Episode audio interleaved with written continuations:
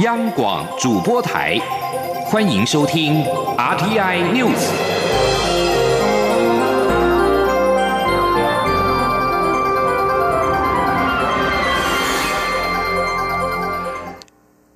各位好，欢迎收听这节央广主播台提供给您的 RTI News，我是陈子华。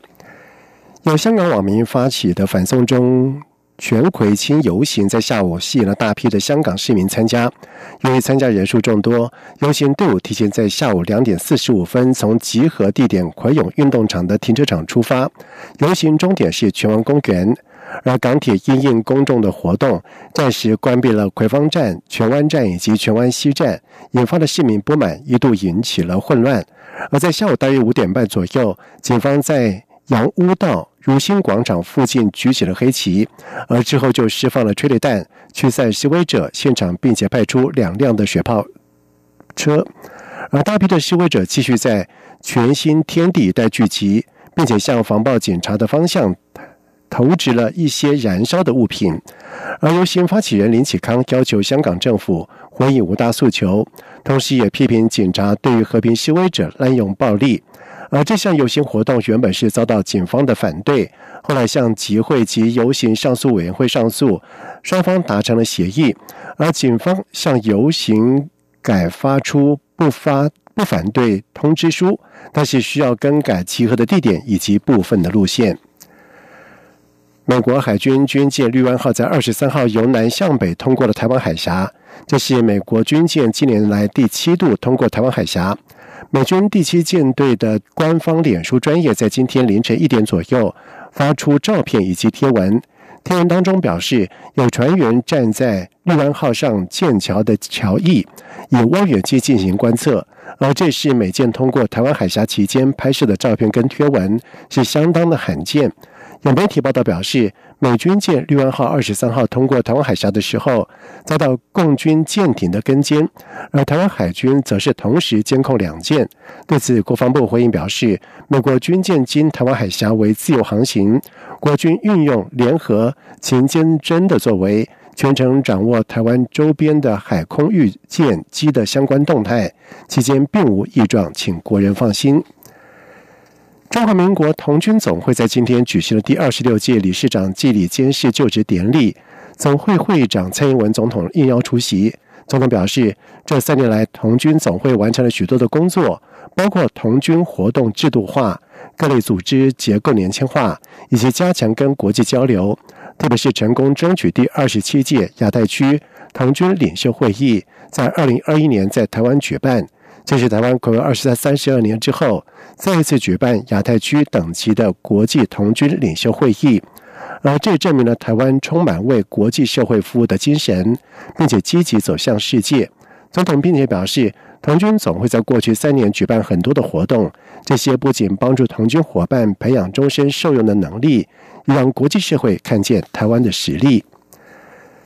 立法院前院长王金平一再坚持参选到底。台北市长柯文哲在今天表示，所谓理念的结合，就是每个人都愿意各退一步，这样才能够成就大局。如果每个人都要坚持的话，就会很难成功。记者王兆坤的报道。台北市长柯文哲与红海创办人郭台铭、立法院前院长王金平的互动状态持续受到关注。柯文哲表示，很多事情顺其自然就好，就像化学反应。该发生的就会发生，如果是不可行，怎么凑都不会发生。他期望二零二零大选不是恐惧与仇恨的竞争，若能有第三个选择，才比较有希望。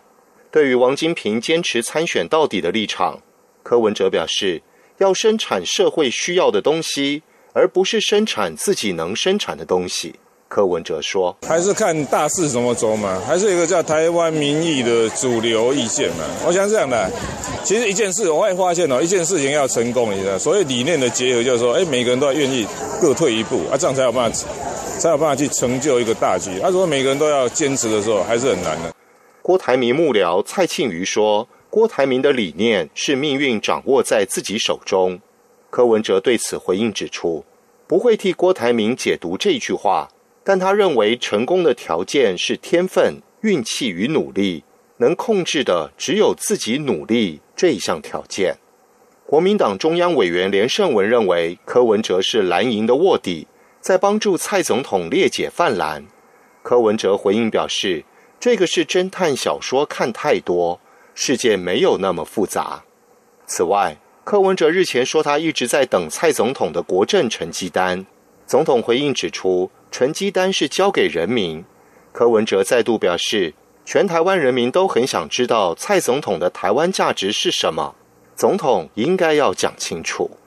中央广播电台记者王兆坤台北采访报道。另外，国民党总统参选韩国瑜竞选办公室在吉林表示，立法委员严宽恒以及国民党台南市党部主委谢龙介将担任竞选办公室的副执行长。竞选办公室表示，严宽恒将负责韩国瑜在中台湾所有的选举事务跟联系工作，而谢龙介则是协调韩国瑜在南台湾的选举相关事务。竞选办公室表示，袁宽恒在去年协助刘秀燕打赢台中市长的选战，希望复制去年的胜利模式。而谢龙介问政犀利，表现亮眼，希望借重他的高知名度协助韩国瑜。今天是祖父母节，罗惠夫卢岩基金会特别邀请了三位接受帮助的卢岩小朋友跟祖父母现身记者会，分享卢岩患童成长的困境。基金会同时邀请艺人林可彤、杨明威共同为卢岩患者发声，呼吁社会大众踊跃伸出援手，帮助卢岩患童好好长大。记者江昭伦的报道。啊，伊出事的时，伊是眼裂啊，闭到目睭，嘿，啊，这个豆饼这拢无骨头，没有眼眶，啊，眼球是掉下来的。三个半夜的时阵加手术，嘿，嘿，啊，手术了，搁把迄个目睭塞回去。九岁的维维天生唇裂，左侧脸骨头缺损，左眼球掉到颧骨上，视网膜溃烂，外观明显和别人不同。一出生就是由阿妈照顾。历经四次手术，逐渐修复外观，但庞大的医疗计划让阿妈承受极大的经济压力。幸好有罗惠夫鲁园基金会的协助，让维维能安心就医、安心上学。现在的他还是学校管乐队鼓手，也会弹钢琴，个性开朗乐观。十一岁的小敏双侧唇腭裂，在妈妈怀孕时就检查出来，只有阿奏坚持这个孩子出生，出生后也是由阿奏一肩扛起照顾责任。生出来，因为他双兔唇这中间完全没有肉，也没有上上那个牙龈，对，所以就每天就哭啊哭啊，不能吸奶，完全没有办法吸奶，我就去买那个透气胶，把它这两边都把它这样靠进来，把它透气胶。把它缝上，就稍微的有一点可以吸。呃，每天都哭啊，哭到晚上两三点了。如今的小敏经过手术后，外观上看起来几乎和正常小朋友无异，也因为有罗惠妇乳源基金会的协助，让她可以和其他小朋友一样正常长大。还有两岁的小华罹患巨口症，两岁前从未就医，直到向罗惠妇乳源基金会求助，才进行缝补手术。基金会执行长王晶英指出，台湾约有三万多名颅炎患者，在基金会服务三十年的过程中，他们最大的感受就是许多颅炎患童往往因为家庭贫困，被扼杀生命的许多可能性。他呼吁社会能踊跃捐款，伸出援手，借由每月资助，帮助这些颅炎患童好好长大。中国电台记者张昭伦台北采访报道。美国总统川普和英国首相强生在今天在法国举行的七国集团高峰会召开了场边会议。川普表示，美国跟英国之间的贸易协议可能很快就可以达成。强生则是强调，英国国家医疗保健服务并不在今天讨论的议题当中。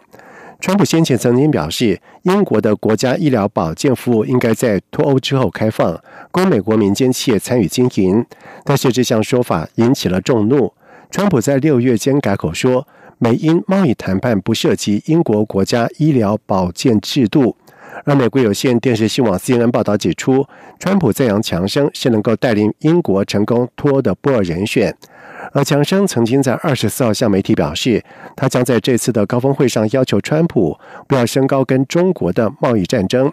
而 G7 高峰会是从二十四号到二十六号在法国西南部的城市比亚里斯举行，有法国、英国、加拿大、德国、意大利、日本跟美国等七国集团国家领袖出席。以上这节整点新闻由陈子华编辑播报。这里是中央广播电台台湾之音。